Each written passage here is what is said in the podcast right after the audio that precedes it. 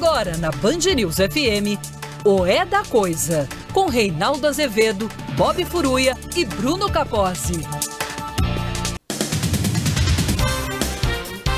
Boa noite, são 18 horas e 1 minuto no horário de Brasília. Começa agora para todo o Brasil mais uma edição de É da Coisa. Se a coisa parece confusa, meu filho, vem para cá que a gente desenrola. Milhões de pessoas acompanham o programa pelo TAG, mas você pode fazê-lo também pelas redes sociais ou Bob Furuia no aplicativo Bandplay.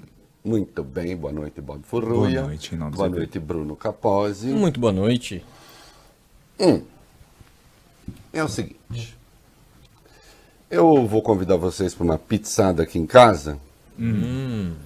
Mas é o seguinte.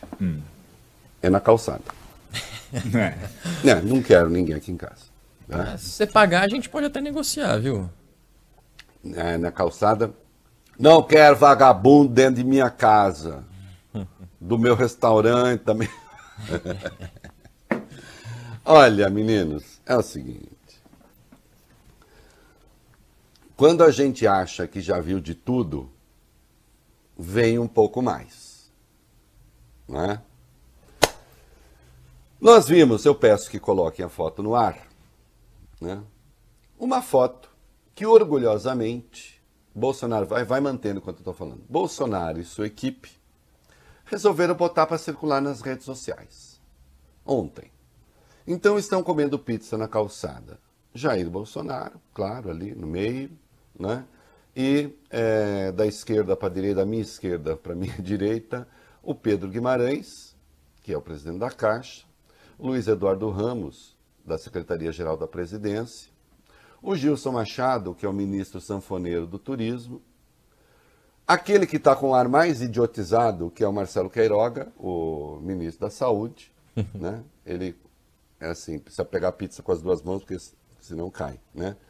É, atrás, o Flávio Rocha, o almirante Flávio Rocha, que é da Secretaria de Assuntos Especiais, e mais à frente ali o ministro Anderson Torres, é, da Justiça e Segurança Pública.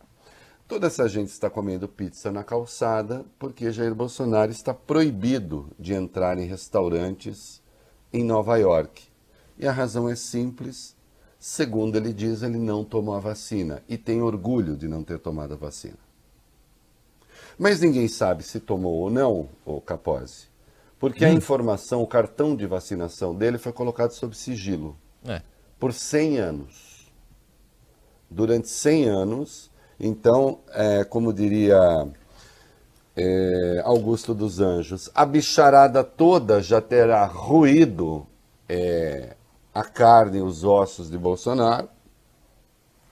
Quer dizer, também não sei, né? Porque às vezes até esses animais, eles, né?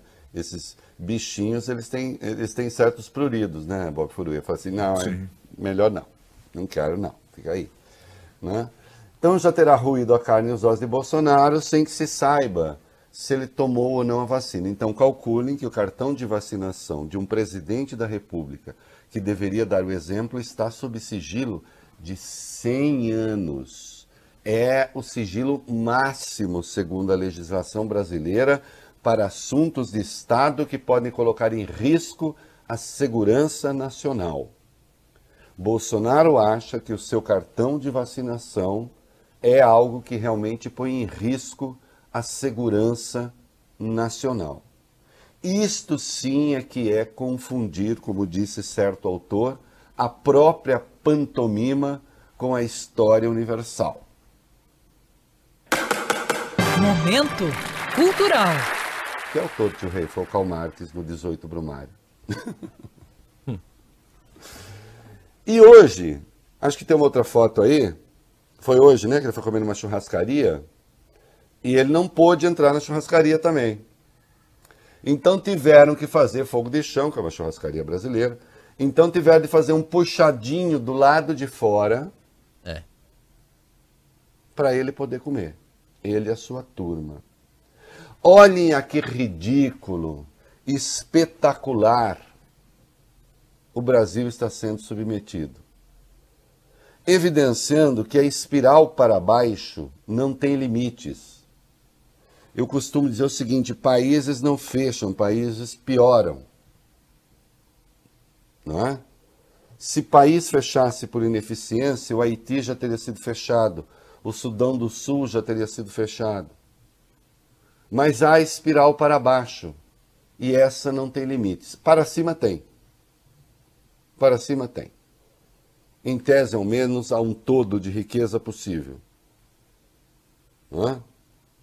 Num dado momento. Que se aumenta muito, você colapsa o sistema como um todo. Para baixo não tem. Para baixo não tem.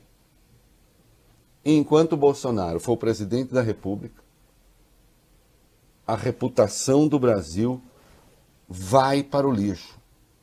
Obviamente, essa foto foi a mais comentada hoje, foi parar nos trend tops, foi duramente criticado por líderes de oposição. E nem poderia ser diferente. E mais, eles exibiram essa foto como sinal de humildade. Então o general Ramos, por exemplo, colocou no Twitter é, o banquete em Nova York, qualquer coisa assim. Banquete de luxo em Nova York, foi isso? Tá, tá cortado aqui onde eu tô vendo. Jantar é... de luxo. Oi? Jantar de luxo em Jantar Nova York. de luxo. Como a dizer, olha que homem humilde, olha que homem simples. Não. Uma motociata do Bolsonaro daria para todo mundo comer no restaurante mais chique de Nova York jogando dinheiro fora. A motocicleta de Bolsonaro, no dia 12 de junho, em São Paulo, custou aos cofres paulistas, aos cofres paulistas, um milhão e meio. Fora o que custa aos cofres da União, com o deslocamento da sempre formidável equipe de segurança que o acompanha. Não é? E claro, ganhou uma descompostura. Acho que a gente tem o vídeo aí, coloca sem som, que eu leio aqui. É, ou coloca bem baixinho, que eu né, leio aqui. O Bill de Blasio, prefeito de Nova York, passou-lhe uma carraspana. Que, evidentemente, é, se o Bolsonaro tinha uma presença, uma passagem discreta, em Nova York, né? claro que vai discursar na ONU, aí sempre tem visibilidade. Né? O Bill de Blasio disse: Nós precisamos mandar uma mensagem a todos os líderes mundiais, incluindo especialmente Bolsonaro do Brasil, que se você pretende vir para cá, precisa estar vacinado. Se você não quer se vacinar, nem precisa vir, porque todos devem estar sempre, eh, devem estar seguros juntos, o que significa que todos devem estar vacinados. A maioria dos Estados-membros da ONU está fazendo a coisa certa. A cidade está ajudando. Temos um ônibus de vacinação do lado de fora da ONU hoje. É, ficaremos felizes em vacinar qualquer um para manter a cidade e as pessoas é, em segurança. Então, Bolsonaro serve de pretexto, de motivo para o discurso do prefeito de Nova York. E a cidade está, de fato, fazendo um esforço brutal para vacinar todo mundo. E, claro, há lá pessoas que resistem. Mas há coisa certa, há o passaporte da vacina para entrar nos restaurantes. E atenção, Bolsonaro é o único chefe do G20, o único líder do G20 que não se vacinou. Por tradição, o Brasil faz o discurso de abertura da Assembleia Geral da ONU. Teremos o discurso de abertura com alguém que não se vacinou. Nós estamos tendo problemas de vacina aqui. Um dos patetas que estava ali comendo pizza é Marcelo Queiroga, aquele que suspendeu a vacinação dos adolescentes sem que haja motivos para isso. Mais uma atitude criminosa. Bolsonaro está resgatando o seu discurso anti-vacina. E eles estão cheios de moral. Né? O, o, o, o Luiz Eduardo Ramos quer que o Queiroga cobre do governo inglês por que não deixar os brasileiros entrar.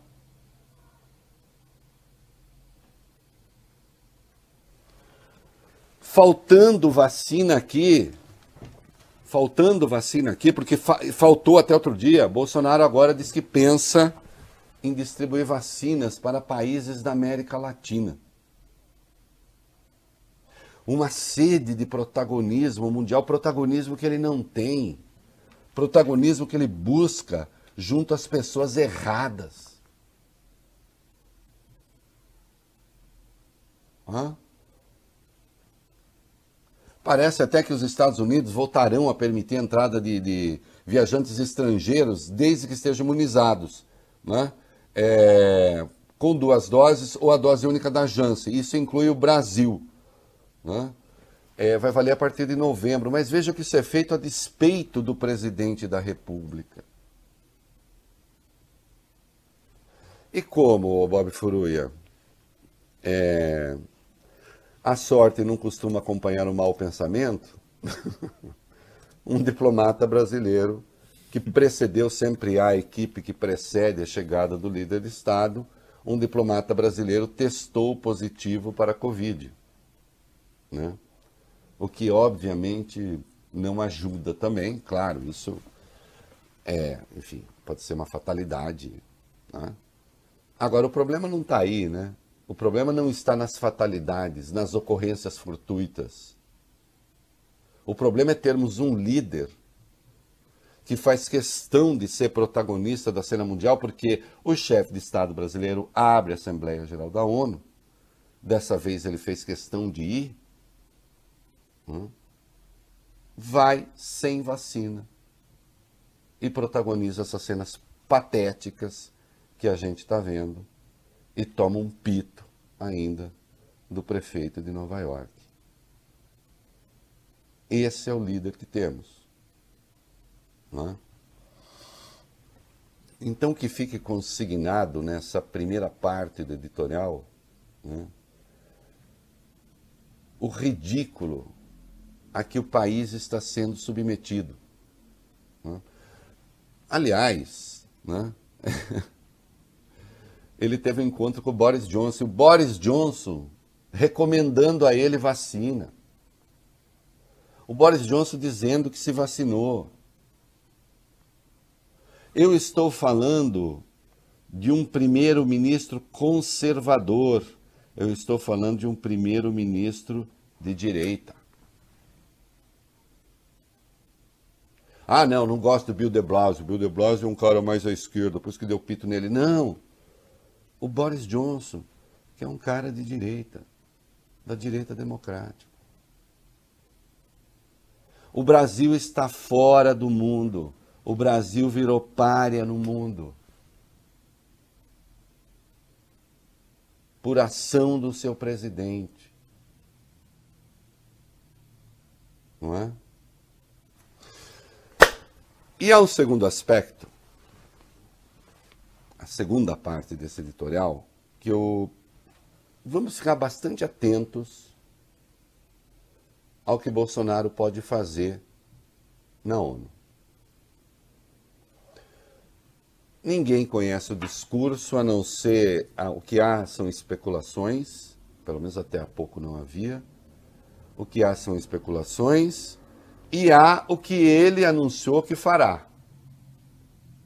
Bob Furuia meu caro Capozzi. Hum. Na quinta-feira, na live do Fim do Mundo, que ele faz toda quinta-feira, ele diz que vai tratar da questão do marco das terras indígenas na ONU. Notem. Há uma questão que está sob júdice no Brasil. Não é? A Constituição não estabeleceu nenhum marco. É preciso que se demonstre que são terras indígenas, áreas ocupadas. Claro que é, é preciso que haja laudos antropológicos decentes, técnicos. Não basta também reivindicar para ter a terra. Aliás, nunca foi assim. Tomam-se decisões erradas nessa área. Eu insisto que a expulsão dos arrozeiros de Raposa Serra do Sol foi um erro, um erro brutal. Eles ocupavam 1% daquela área, empregavam muita gente, índios inclusive, saíram e boa parte dos índios foi morar em favela em Boa Vista. Foi um erro. Foi um erro. Até porque índios aculturados que podiam muito bem conviver ali desde que se estabelecessem condições. Foi um erro. Agora, Bolsonaro quer estabelecer que quem ocupava a terra até a Constituição de 88, muito bem, se tiver prova de que ocupava, ok, se não, não e acabou. Dificilmente essa posição vai prosperar no Supremo. A própria Procuradoria-Geral da República já disse que é preciso ver caso a caso, e eu também acho que é preciso ver caso a caso. Bolsonaro acena com a fantasia de que se não tiver o um marco, o Brasil vai ter, hoje tem 13% do território com terras indígenas, isso é verdade, vai ser 26%, teremos uma área maior do que a Alemanha, vai acabar com o agronegócio, não se vai mais produzir comida no mundo. Enfim, está fazendo um discurso terrorista. E a depender do discurso que ele faça na ONU, há uma dupla impropriedade. Primeiro, a impropriedade de levar para a ONU alguma coisa que está sendo discutida aqui com o judiciário brasileiro. Não é assim que a música toca. Dois, acende um sinal vermelho lá fora de um presidente que passa a impressão de que o agronegócio brasileiro quer produzir em terra indígena. O agronegócio que pensa no Brasil está preocupado que ele leve essa questão dessa maneira. Isso é muito ruim. Claro, tem um agronegócio que eu chamo assim do, do, dos agro-reacionários. Produzem, Bob Furuia, mais discurso cretino do que milho, arroz, ah, feijão, sim, soja. Bem mais. Isso eles não produzem tanto assim, não. Muito menos do que parece. Porque quem realmente produz em escala realmente importante não quer esse discurso lá fora. Exato. Quer soluções de consenso aqui dentro, não soluções de confronto. Mas o Brasil, é, o Bolsonaro já fez dois discursos desastrados na ONU. Né? Um deles virtual. Dois discursos muito ruins. Esse terceiro, o Brasil nunca esteve tão acuado e nunca foi tão criticado por sua política ambiental como agora. Agora mais do que antes. Porque antes havia uma crítica em razão das pretensões anunciadas pelo presidente. Coisas que ele diria que iria fazer. Agora nós já temos a obra feita.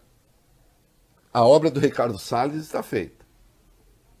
A obra do Ricardo Salles já se traduz em desmatamento, incêndios, etc. É claro que essa não é a única razão. Mas é claro que há esse incentivo. Então, notem, Agora já tem obra feita.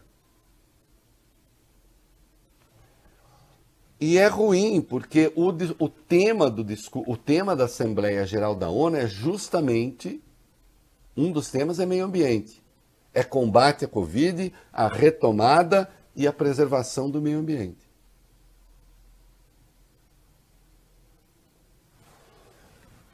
E Bolsonaro vai lá discursar, levando a tiracolo um ministro da Saúde, o que mal consegue se entender com a pizza na calçada, que acaba de suspender, faz seis, sete dias, suspendeu a vacinação de adolescentes sem razão para isso.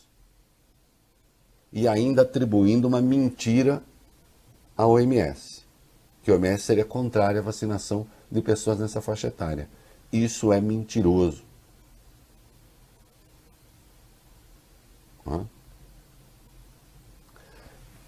Aliás, tratava-se de vacina da Pfizer. O que a Pfizer agora está dizendo que a vacina é segura a partir dos 5 anos. Nós já vamos ver daqui a pouco. E Bolsonaro marcou uma conversinha. É, eu, o meu sotaque é do oeste da Polônia. Ele pode não ser muito bom. Ah, sim. Tá? Não, mas os poloneses vão reconhecer. Sim. É, eles, vão, vão entender, eles vão né? entender. O Andrés Duda. Não Isso. sei se assim fala. Perfeito. Tá? Andrés Duda. Andróge Duda, Andrés Duda, Andróge. Aliás, procura no YouTube aí que sempre tem a pronúncia, aí vocês me dizem como é que é. Que é o presidente ultraconservador da Polônia, que é um reaça de babá na gravata. Também é muito amigo do primeiro-ministro da Hungria. Ele está tentando ser um líder reacionário internacional. O tal do Ocidente cristão. É, isso é coisa que o tal de Steve Bannon está soprando ao ouvido dele e de outros. Vamos ver qual vai ser esse discurso.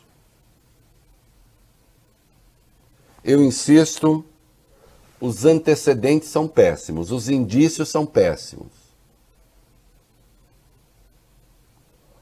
E o próprio Bolsonaro afirmou na live que ele considera essa fala dele na abertura da Assembleia Geral um palanque.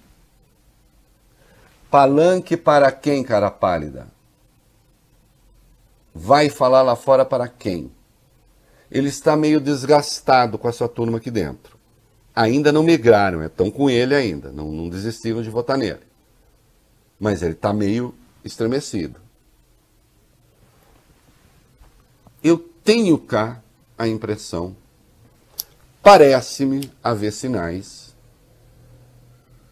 de que Bolsonaro quer usar esse momento para sair rasgando no reacionarismo e numa espécie de postura de confronto com aqueles que dizem que o Brasil não está respeitando regras no meio ambiente, por exemplo. Se ele levar essa questão das terras indígenas, vai ser um baita erro. Hum. Atenção, é um baita erro para o Brasil. Melhor ainda, vou usar outra palavra. É um prejuízo para o Brasil. Eleitoralmente, ele está juntando a sua tropa ali, que é fundamental para, ao menos, ele tentar disputar o segundo turno das eleições. Né? E antes que a gente dê sequência, se alguém tem a pronúncia do presidente temos. da Polônia, temos. Oh, Como é que se pronuncia o nome do presidente da eu, Polônia? Eu chequei aqui no vídeo e de fato o Google Tradutor tá certo. Vamos até deixar o Google Tradutor polonês conversar com o ouvinte da Band News FM. Vamos lá. Andrzej Duda. Andrzej hum. Duda. Não tem o R, é Andrzej. Então é com o presidente o presidente da Polônia, Andrzej Duda. Isso, okay? perfeito. Agora foi. Andrzej Duda. Agora sim, meu sotaque ficou mesmo. O sotaque ali, o, o, a, a, fala culta da Polônia. Exato. Né? Eu, eu, tava, eu tava uma coisa meio assim. Né? É, mas agora é isso aí. Ô, Bafruia. Oi. Agora adolescente já pode vacinar. Corre lá, meu filho. É. Ah, não, é que eu, eu, eu tenho 25, né? Então já, já tomei antes. Vamos lá. Ministério da Saúde, Reinaldo, concluiu a sua investigação interna e ela aponta que a morte daquela adolescente de São Bernardo do Campo, de 16 anos, que recebeu a primeira dose da Pfizer, não está relacionada à vacina teve a ver com uma doença autoimune, como informou o governo paulista na semana passada. A informação da investigação é da colunista Mônica Bergamo, da Folha, e aqui da Band News FM. O governo ainda não divulgou essa informação oficialmente. O ministro Marcelo Queiroga conversou com a imprensa e disse que, por enquanto, mantém a suspensão da campanha para adolescentes de 12 a 17 anos. Boa parte dos estados, porém, segue vacinando essa faixa etária. Hoje, mais cedo, a Pfizer anunciou, como você disse, que a sua vacina é segura e induziu uma resposta imune robusta em crianças de 5 a 11 anos. Pesquisas anteriores, lembrando, já indicaram também segurança e eficácia nos adolescentes de 12 a 17 anos. Tá aí, gente. É... Esse é o cara que está lá em Nova York ameaçando, dizendo que vai anunciar a venda de vacinas para outros países. Que tem o um ministro da Saúde que tomou a decisão que tomou e teve a cara de pau de ir para uma live junto com o presidente. Ouviu o presidente contar mentira e se calou. É uma vergonha. É uma vergonha para o ser humano, Marcelo Queiroga, claro. Mas é uma vergonha para o médico Marcelo Queiroga. E nós seguimos aqui, usando. Olha, Brasileiro virou carne barata para fazer teste de gente maluca. Hum, vai lá. O governo, que está tão cauteloso com a vacina, Reinaldo, é o mesmo que recomendou abertamente remédios ineficazes contra a Covid-19 e a conta vai chegar. A Comissão Nacional de Ética em Pesquisa pediu à Procuradoria-Geral da República que investigue 200 mortes registradas em um estudo conduzido com a proxalutamida no Amazonas. Esse medicamento já foi chamado de a nova cloroquina pelo presidente Jair Bolsonaro. A CONEP apontou diversas irregularidades no ensaio clínico realizado em cidades amazonenses. As mortes durante o estudo não teriam sido relatadas pelos pesquisadores da comissão. Além disso, o estudo não teria respeitado a quantidade de voluntários estabelecida no desenho original. Olha, é, ninguém está surpreso, né? E agora estão pensando em levar o Marcelo Queiroga de volta à CPI. Tem de levar mesmo. Essas coisas têm de, vir, têm de ficar claras. Tem que dizer. Queiroga tem de explicar por que é que ele suspendeu a vacinação. Como é que o governo acompanhou? Agora ele é o titular da saúde. Como é que o governo acompanhou e ele tem que esse, eh, disponibilizar esses documentos? Por exemplo, o uso da hidroxicloroquina na rede Prevent Senior. Olha, olha o grau de loucura, de delinquência a que chegamos.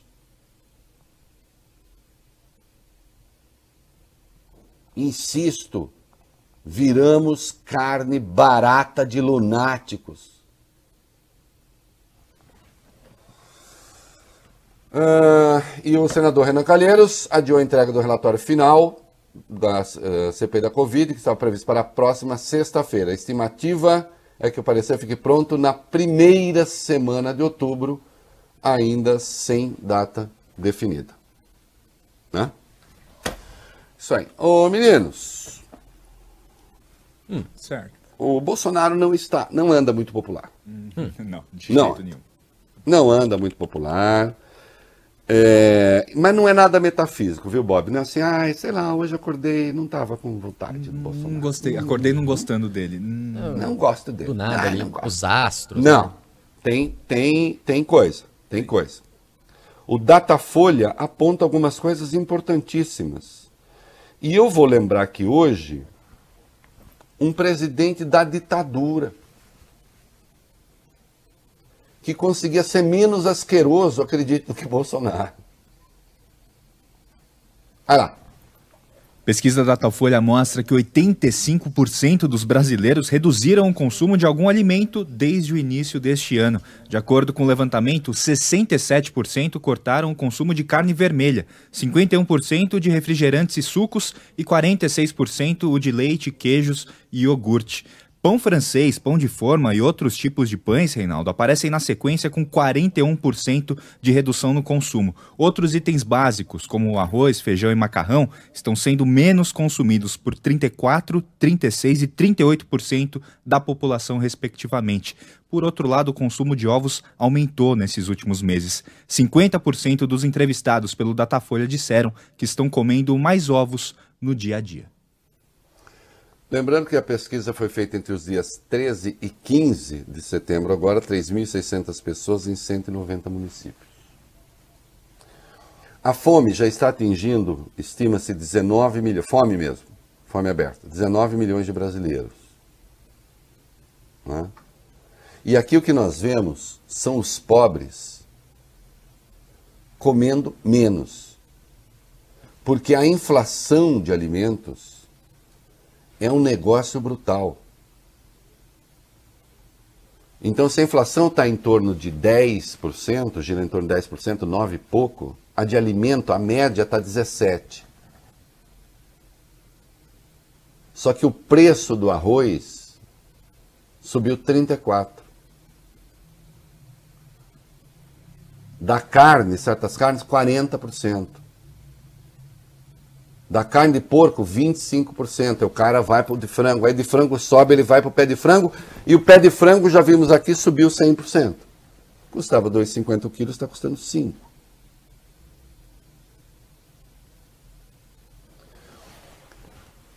A rejeição ao Bolsonaro, é claro que o discurso destrambelhado que ele faz, essa mania que ele tem de jogar todo mundo contra todo mundo. Nós já vimos a repulsa dos brasileiros que acham que ele vai dar golpe. Isso conta, claro, no prestígio negativo dele. O desempenho lamentável na condução do combate à Covid. Agora, o fato é, as pessoas estão comendo menos, comendo pior. E temos um governo debochado. É, vamos para o item 6. Qual é a percepção que as pessoas têm disso aí? Vamos lá. Para 69% dos brasileiros, a situação econômica piorou nos últimos meses. Outros 20% avaliam que melhorou e 11% acham que ficou tudo igual, tudo como estava. Os números pioraram bastante em relação ao último levantamento. O Datafolha fez essa semana essa mesma pergunta em dezembro de 2019. Naquela época, naquela época 37% disseram que a economia piorou, 34% disseram que ela continuava do mesmo jeito e 28% afirmaram que a economia tinha melhorado. E Bob Furuia, a quem as pessoas atribuem essa piora? Ao governo Bolsonaro, Reinaldo. Nossa, que injusto. É, o Datafolha Nossa. perguntou às pessoas. que fosse eu culpado. não é Reinaldo Azevedo, é governo Bolsonaro. Não? Ah, tá. Eu achei que é porque eu não gosto dele, eu, eu, eu faço o preço subir, mas não é então. Bom, tem hum. gente lá que deve achar isso às vezes. Datafolha perguntou às pessoas, Reinaldo, se o governo Bolsonaro é responsável pela inflação alta, por exemplo. Para 41% dos entrevistados, o governo tem muita responsabilidade por essa inflação. Para 34%, um pouco de responsabilidade. Outros 23% isentaram a atual gestão pelo problema. O Instituto fez a mesma pergunta em relação ao desemprego. Para 39%, o governo tem muita responsabilidade pelo desemprego. Para 32%, um pouco de responsabilidade. E para 27%, nenhuma responsabilidade. E o Boletim Focus, o que, que está prevendo? Está prevendo uma melhora extraordinária, formidável, vai, dar, vai ficar tudo lindo para as pessoas, é isso? Não? Só que não, né? O mercado financeiro piorou de novo, as estimativas para a inflação deste ano e do ano que vem, as previsões para o indicador passaram de 8 na semana passada para 8,35% agora. Foi a 24 alta consecutiva. Para 2022, os economistas falam em inflação de 4 e 10%, a nona alta seguida. 4,1, né? Fala, Isso, 4,1%. o Boletim Focus do Banco Central também reduziu as projeções para o crescimento no país do ano que vem, caíram de 1,72% para 1,63%. Para este ano, a estimativa continuou em 5,04%. O Boletim Focus também subiu de 8% para 8,25% ao ano, a previsão para a Selic no fim de 2021. É, e nós vimos que o aumento do IOF determinado pelo governo para conseguir arrecadar dinheiro para pagar a ampliação do Bolsa Família e a elevação da, da pensão do Bolsa Família, do, do valor de pagamento do Bolsa Família, também não ajudou as expectativas. Né? É claro que isso também é, contribui, ainda que menos, para deprimir o crescimento, né? menos do que outros fatores. Olha aqui, nós temos um governo completamente alheio à realidade, alheio à realidade dos pobres. Eu disse aqui que até a ditadura era um pouquinho mais sensível. Olha aqui, em 1970, o presidente Médici fez uma viagem ao Nordeste, foi ver a seca de perto. Vocês encontram o discurso na internet. E no dia 6 de julho, estou com o discurso aqui na minha frente, em 1970, ele fez um discurso no Conselho da Sudene. Só para lembrar, o Brasil nos anos do milagre cresceu em média 11%. 11%. Tá? Em 73, o Brasil cresceu 14%. Só que o Brasil crescia, mas o povo passava mal especialmente o povo do Nordeste. Estava tendo uma seca formidável no Nordeste. O Médici inicia o discurso assim: Aqui vim para ver com os olhos da minha sensibilidade a seca deste ano e vi todo o drama do Nordeste. Vim ver a seca de 70 e vi o sofrimento e a miséria de sempre. Vim ver e vi, vi o Nordeste de dentro dos sertões secos de Crateús e dos currais novos, vi a paisagem árida, as plantações perdidas, os lugares mortos, via poeira, o sol, o calor, a inclemência dos homens e do tempo, a desolação. Se fosse um comunista falar isso, eles mandavam prender. É, claro, é o discurso feito por um ditador, né, Bob Furuia? Mais adiante ele fala que tem aqueles que querem usar isso para fazer revolução, que não é fazer revolução não, que está lá a mão oliva do exército, ajudando, etc., mas que algo precisa ser feito. O que eu estou dizendo é o seguinte: é o discurso de um tirano, é o discurso de um ditador, mas não é o discurso de um debochado, Bob Furui. Bolsonaro debocha do sofrimento do povo. Bolsonaro debocha até de quem tem Covid. Bolsonaro debocha de quem está sufocado na cama. Bolsonaro não dá a mínima, ele nem tem noção. Quando você vai falar de preço disso daquilo, ele joga a responsabilidade nas costas dos outros.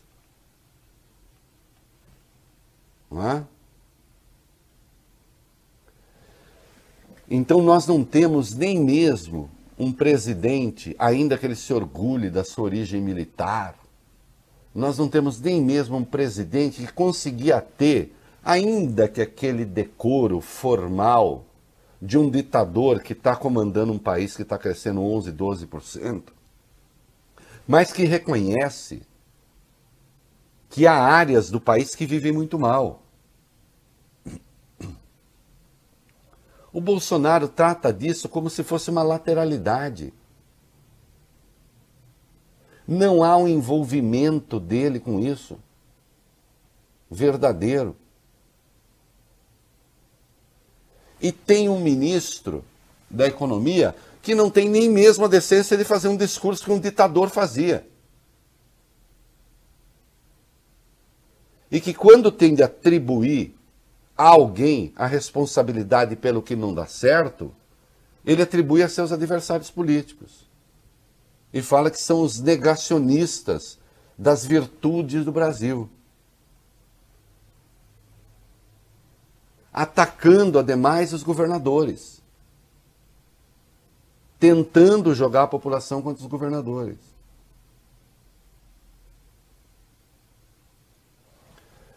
Então, insisto, você tem um discurso autoritário de um ditador, mas com ao menos algum decoro em relação àqueles que sofriam.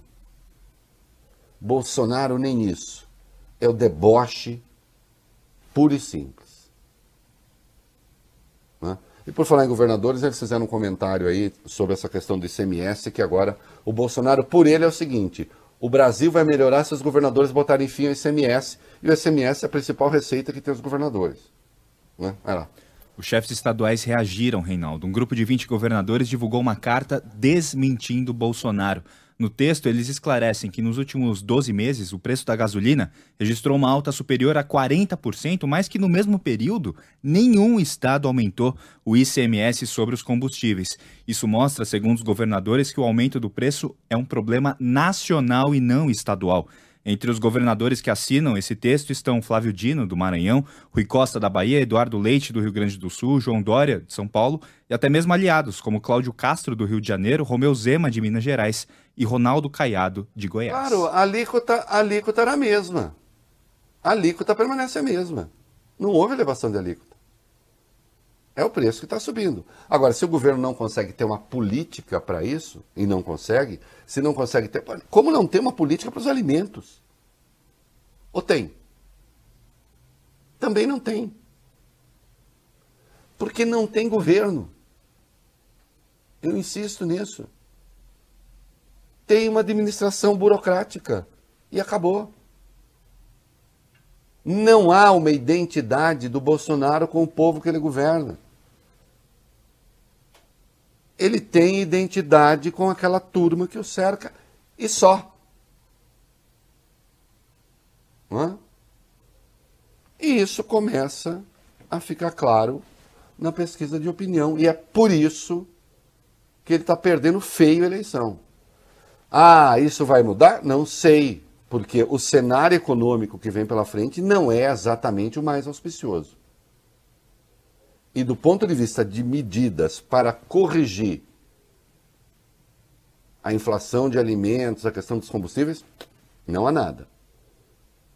Tanto quanto nada a fazer no terreno da energia. Né?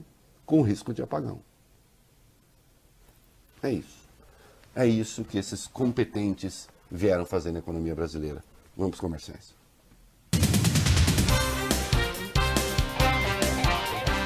Muito bem, meninos. Nos quatro minutos mais bem empregados do Rádio Brasileiro, o Bolsonaro, o povo está feliz com a, com a gestão dele, né? Tá, tem um monte de índice que mostra isso, ou não é bem assim? Opa, o Datafolha divulgou no fim de semana três recortes interessantes sobre a última pesquisa realizada. Vamos falar do primeiro, então, que é o impeachment de Bolsonaro. Vamos falar primeiro disso. A pesquisa indica que 56% dos brasileiros apoiam o processo contra o presidente. No último levantamento do mês de julho, o número era de 54%, variação de dois pontos, dentro, portanto, da margem de erro.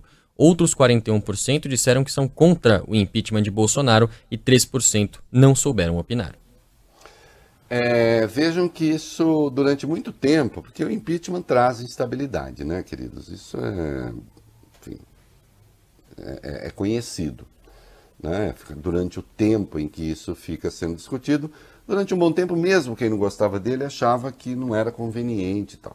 Agora, você ter 56 favoráveis ao impeachment é sim um número bastante considerável.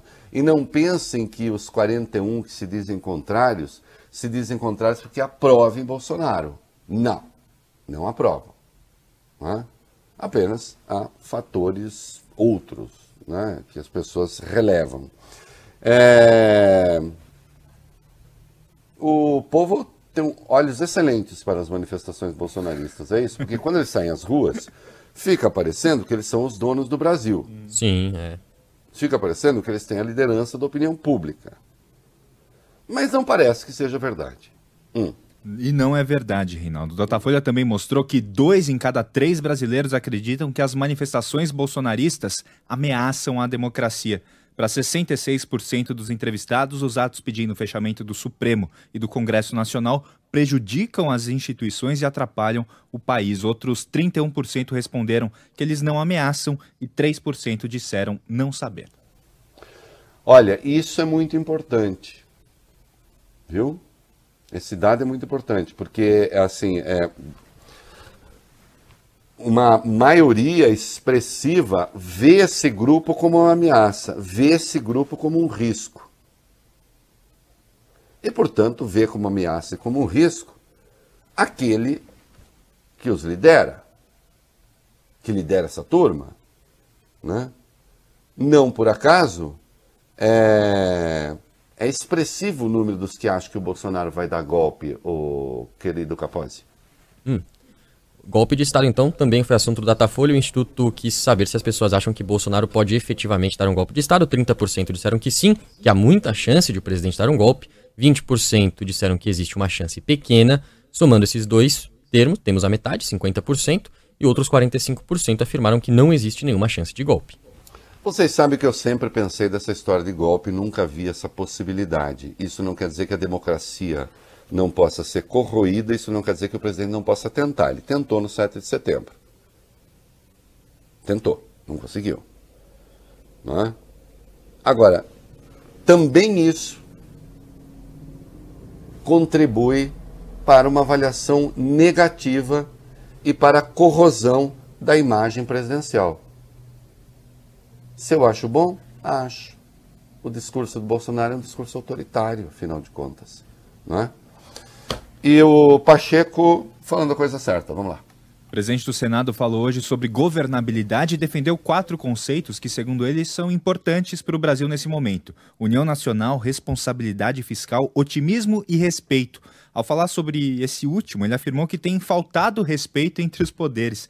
As declarações foram dadas na abertura da convenção da Abras, Associação Brasileira de Supermercados. Sem citar nominalmente o presidente Bolsonaro, Pacheco afirmou o seguinte eu considero que tem faltado respeito ao país, especialmente nas relações institucionais, nas relações entre os poderes, permitindo-se inclusive discutir essas relações através de redes sociais ou coisa que o valha, quando isso deveria estar sendo discutido em alto nível. É, eu, eu, acho que minha memória não falha, mas vocês pesquisaram e me dirão, mas eu acho que foi numa reunião da Abras que o Paulo Guedes teve a brilhante ideia de distribuir comida de sobra de restaurante para o que eles chamam de mendigos, né? Parece que a Abras hoje teve mais sorte, né? Ouviu um presidente do Senado que tem dito as coisas certas e que tem feito a coisa certa. Ah, ele pretende ser candidato à presidência. Bom, qualquer brasileiro acima de 35 anos tem o direito de aspirar a essa condição, desde que tenha seus direitos políticos garantidos.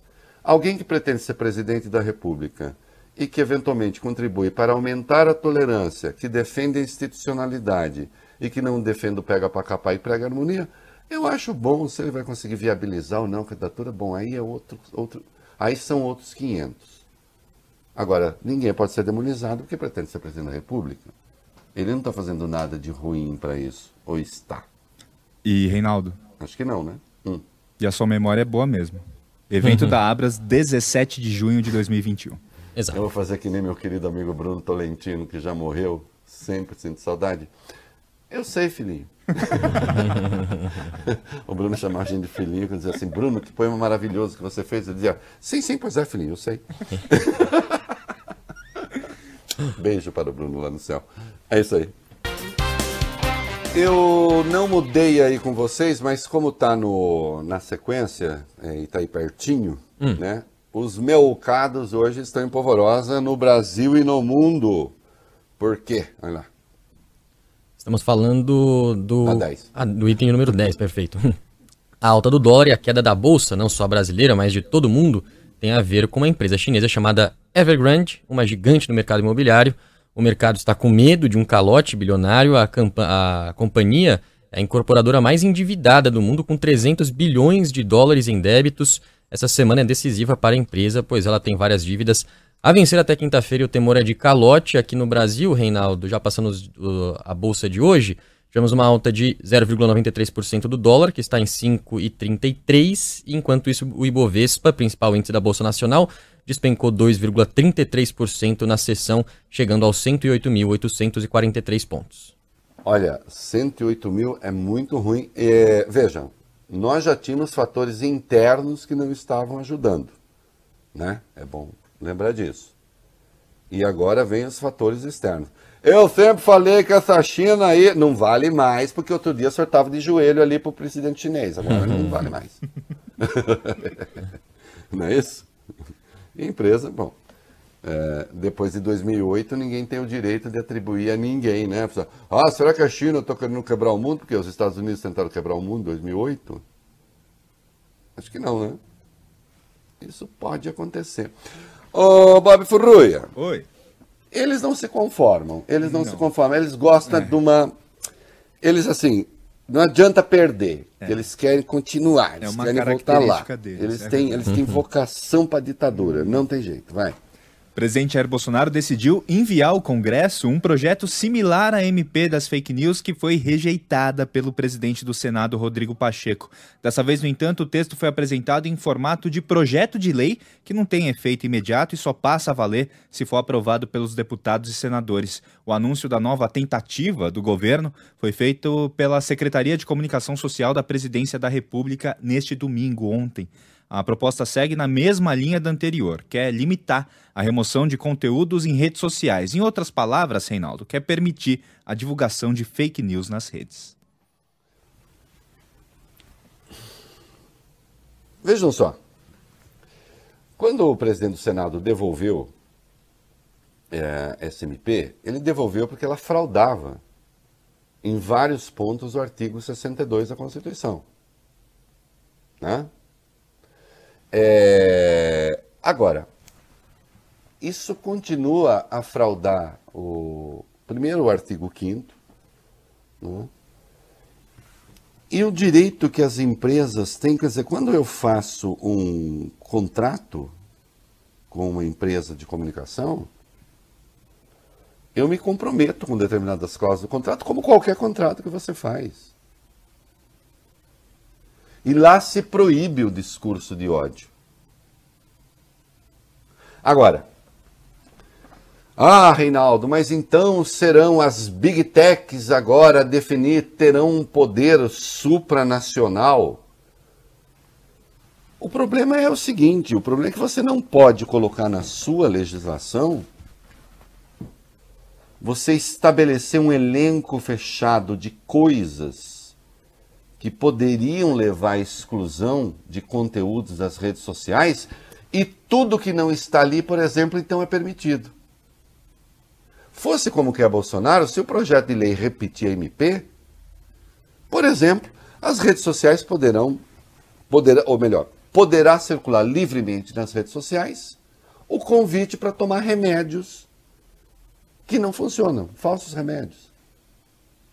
Ou então para adotar procedimentos de saúde que podem induzir as pessoas à morte. Que façam. Vai cair no Supremo. De novo. É uma, tá tentando um conflito com o Supremo? Vai conseguir. fraude na lei de acesso à informação, meu Deus, mas não vai ficar nada de pé, né? Vai ter que reconstruir, o país vai ter que começar do zero.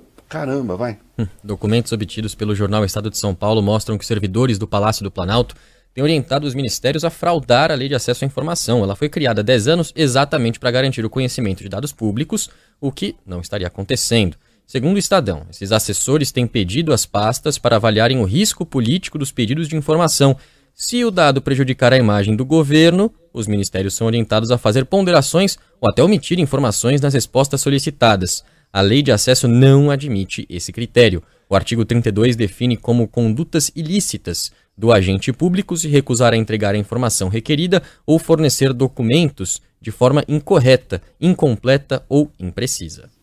É ilegal. A lei de qual é o espírito da lei de acesso à informação? a lei, de acesso, a lei de acesso à informação está dizendo o seguinte: o Estado brasileiro e seus governantes têm, é, são regulados por uma legislação e eu tenho o direito de saber o que eles fizeram com isso. Claro, há informações restritas, porque podem colocar as pessoas em risco. Bom, mas isso tudo está especificado e excepcionado na lei. Agora, o que eles estão fazendo é fraudar uma lei. Mas vem cá, alguém aí está mesmo surpreso porque o governo Bolsonaro está fraudando uma lei? Ninguém tem o direito de ser assim inocente. Não é? E claro, a essa altura o Ministério Público já deveria ter entrado em ação. É para isso que ele serve. Mas pelo visto não, né? Hum. Vamos seguir. O ministro do Desenvolvimento Regional, Reinaldo Rogério Marinho, direcionou. Olha. É, olha lá, hein? essa é boa. Hum. Ele direcionou verbas do chamado orçamento secreto do Bolsolão para uma obra que vai acabar valorizando o empreendimento dele mesmo, do Rogério Marinho mesmo. É um mirante turístico em Monte de, das Gameleiras, no agreste do Rio Grande do Norte. Essa atração vai ficar a 300 metros de um local onde será construído um condomínio fechado com mais ou menos 100 casas. Esse condomínio que é um negócio privado do ministro Rogério Marinho. Segundo informa o jornal Estado de São Paulo, essa obra do Mirante vai custar mais de 1 milhão e 400 mil reais. O investimento virá do Ministério do Turismo, comandado por Gilson Machado, e tende a valorizar essa área. Ah, sim, o ministro certamente nega que assim seja. Isso daí é uma leitura malvada que a imprensa está fazendo, certamente, das coisas. Não é assim que funciona sempre? E tudo não passa, Bob Furuia, do ICI. Ah, é verdade. O hum, índice de coincidências conta. incríveis. Sim. É só isso, né? Só isso. Hum. Agora, necessário seria que não houvesse um orçamento secreto. Além de tudo. Né? Eu acho curioso porque o Bolsonaro adora bater no peito. Três anos de governo, quase não há corrupção. Não existe corrupção maior do que isso aqui. Que é usar um dinheiro que não está sob controle, escrutínio público, para comprar apoio no Congresso. E os parlamentares acabam fazendo o que bem entendem. É o maior processo de compra de votos no Congresso da história. Nunca houve isso nesse volume de dinheiro. Nunca. É preciso que isso fique claro. E é suprapartidário, tem um monte de partido envolvido aí. E claro, a gente vê aí, por coincidência, o ministro mandou uma obra que atrai, inclusive, turistas, etc., perto de uma região onde ele tem um empreendimento imobiliário. Que culpa ele tem? De aquela região precisar do dinheiro do empreendimento imobiliário estar tá ali perto, Bob Furuia? Acontece, né? Acontece. Em qualquer família. E é que isso. culpa ele tem se ele é o ministro que cuida dessa área? É. Gente. Aí, gente, junto as coincidências e as pessoas ficam pensando coisas. Mas é coisas da sua cabeça aí que estão tá é. ouvindo a gente. Né? É. Por quê? Só é sorte, Porque as pessoas não. são malvadas. Exato. Elas têm que ser mais generosas. Né? Bom, e isso aqui agora, então, agora sim. Agora nós entramos no reino é, da loucura, né? Porque depois vai, vai, vamos lá, vai. Uma operação da Agência Nacional de Aviação Civil, com a participação da Polícia Federal e o suporte do IBAMA, apreendeu ou interditou em Roraima 66 aeronaves suspeitas de atuarem no garimpo ilegal na terra Yanomami, território indígena. Essa ação ocorreu no dia 26 de agosto e o jornal Folha de São Paulo teve acesso a documentos da apreensão de nove helicópteros. Os detalhes dessas apreensões e o cruzamento feito pela reportagem com dados dos registros das aeronaves e com pagamentos feitos pela União mostram que o governo federal pagou desde 2014 124 milhões de reais a empresas que supostamente participam desse esquema ilegal de mineração. Desse valor, 75 milhões, mais de 60%, foram pagos nos dois anos e nove meses do governo de Jair Bolsonaro. A fatia mais expressiva dos pagamentos é do Ministério da Saúde para fins de saúde indígena ou seja, são helicópteros que são usados para transportar médicos para aldeias. Essas mesmas aeronaves, segundo as investigações, seriam usadas também para o monitoramento das áreas de garimpo ilegal. As empresas negam as irregularidades. É, note o seguinte: é, nós vamos ter um presidente que, se ele cumprir o que anunciou, vai fazer um discurso contra a demarcação de terras indígenas, etc. Nós estamos falando de área já demarcada, submetida a esse tipo de invasão. E aí, olha que coincidência, olha, outra coisa, olha, olha que bonito. vai, vai.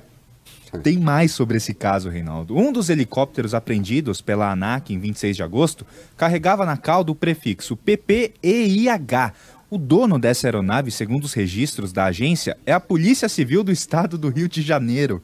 O jornal Folha de São Paulo entrou em contato com a corporação, que disse em nota que o helicóptero sofreu um acidente e foi entregue à seguradora em 2013, não pertencendo mais à Polícia Civil do Rio desde então. A ANAC, porém, argumenta que não houve solicitação de cancelamento de matrícula ou transferência de propriedade, ou seja, o veículo ainda seria da Polícia Civil do Rio. O fato é, Reinaldo, que o helicóptero estava descaracterizado num galpão de uma empresa em Boa Vista, suspeita exatamente de atuar na logística do garimpo ilegal na terra Yanomami. Nós temos, assim, é... olha a degradação do Estado. Já não é bom, já não era bom, nenhum governo, muita coisa a ser feita. Mas a impressão, e não é impressão, é fato, é que a coisa se encaminha para a entropia, entende? Porque, evidentemente, se parte do topo uma ordem, um, uma prática do vale tudo, o vale tudo vai para as franjas. Né? E o país se degrada e entra na tal espiral negativa de que eu falei. É isso aí. Muito bem, estamos de volta. Aqui, ó, vocês podem estar com camiseta engraçada aí, não sei o quê, mas eu tô com a camisa também hoje, que não tá fácil, não. Eu, eu, eu tô de prova aqui. Bruno Capozzi, surgiu a sua imagem aqui nesse telão do meu lado, ele elogiou a tua camisa. A combinação e é, com gravata. Eu tô de prova tudo. aqui. Na, na hora. Capozzi, olha, é, isso é sinal de que assim, eu tenho uma reserva aqui para aumento de salário. é, Bob Furuia também falou bem da é, camisa. Depois, depois que eu reparei, ele, ele já elogiou é, na sequência. Bob É, Bob Furuia, eu. Ah, o Bob Eu falei na terceira pessoa, aí, já tá mas... querendo é. pegar metade do seu aumento aí. a gente divide, a gente divide. Ó, o... o... E o Dória, hein? O Dória, o Dória resolveu... Será que vai dar? Vai, vai lá, vamos ver.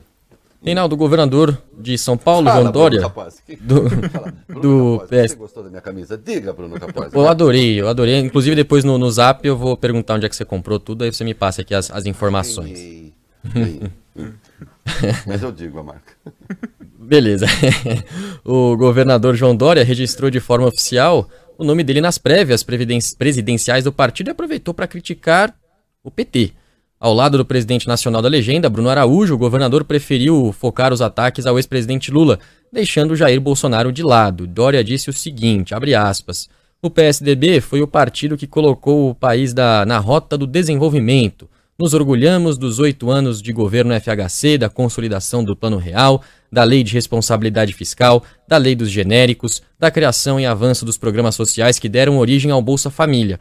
Infelizmente, os anos que se seguiram com os governos de Lula e Dilma representaram uma captura do Estado pelo maior esquema de corrupção do qual se tem notícia na história do país.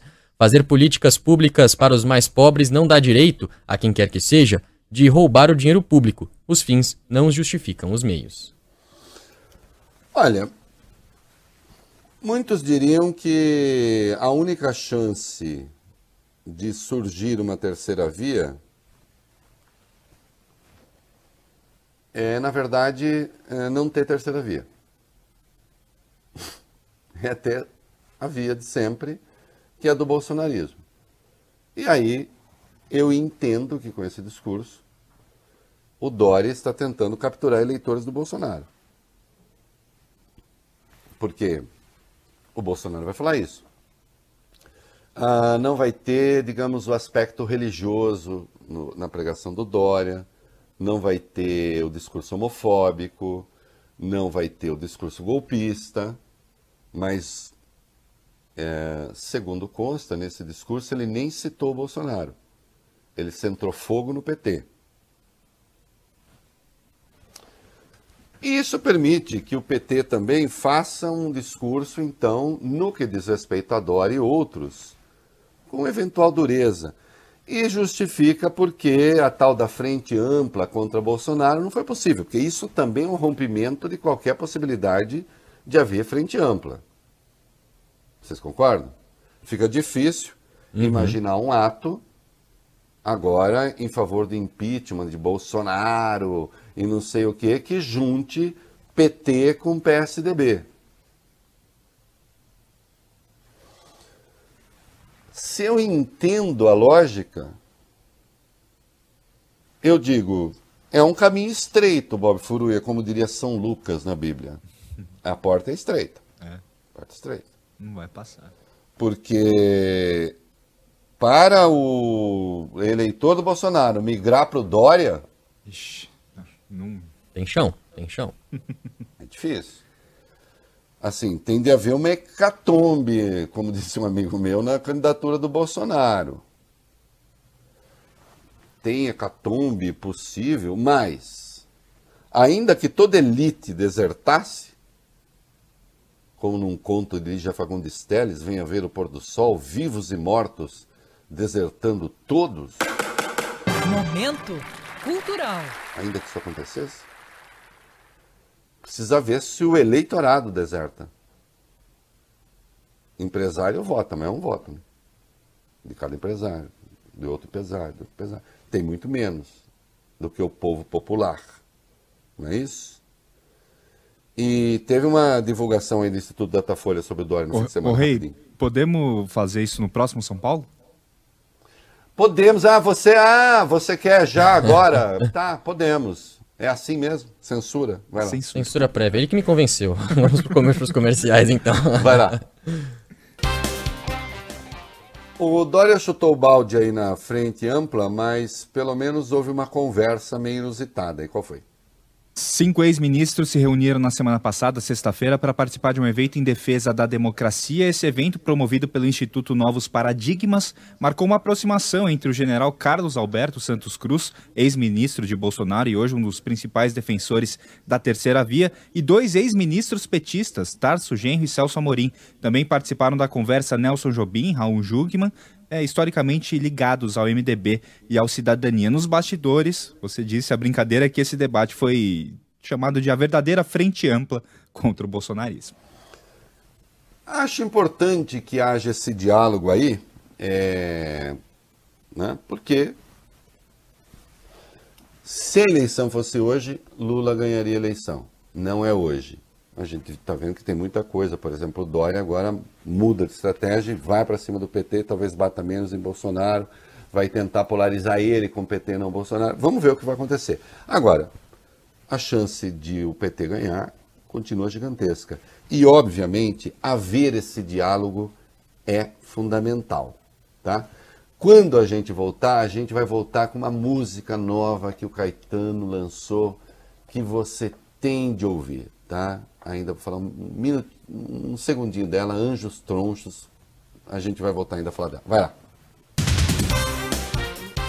A música abre com uma citação de Carlos Drummond de Andrade e termina citando Billie Eilish, trata das redes sociais, do inferno e de alguma maravilha. Caetano Veloso, melhor do que nunca. É isso aí. Tchau também.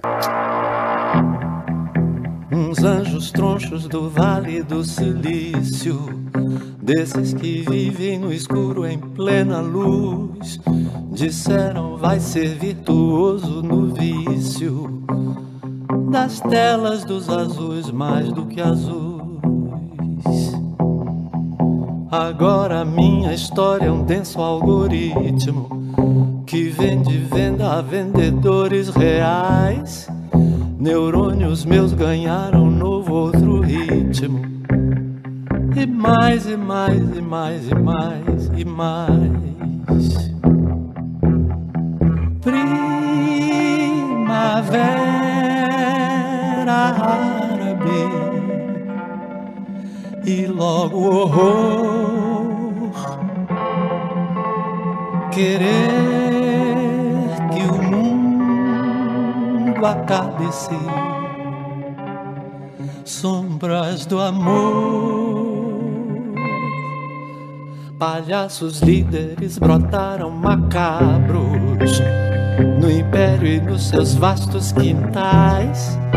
Ao que revém impérios já milenares, munidos de controles totais.